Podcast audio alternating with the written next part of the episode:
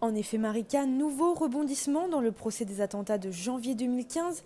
Il y a quelques jours, les avocats avaient reçu un message du président de la Cour indiquant la reprise du procès ce lundi, après deux semaines de suspension due au test positif au Covid-19 de trois accusés. Néanmoins, hier soir, le parquet national antiterroriste a informé les avocats, je le cite, que l'état de santé de l'un des accusés ne va pas permettre de reprendre le cours normal du procès. Alors ce matin, la situation reste encore floue, mais ce que je peux vous dire, Marika, c'est que les avocats de la partie civile et de la défense sont tout de même attendus aujourd'hui pour parler avec le président de la Cour d'assises spéciale.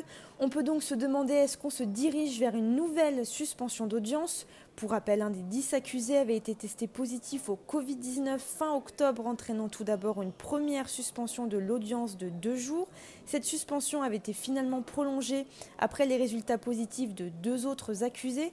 La reprise de l'audience devait donc se tenir aujourd'hui. Donc comme je vous l'explique, pour l'instant, nous n'avons pas plus d'informations sur une potentielle reprise ou non.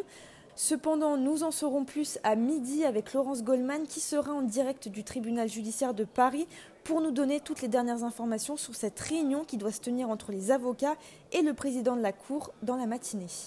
Au tribunal judiciaire de Paris, Églantine Delalleux pour RCJ.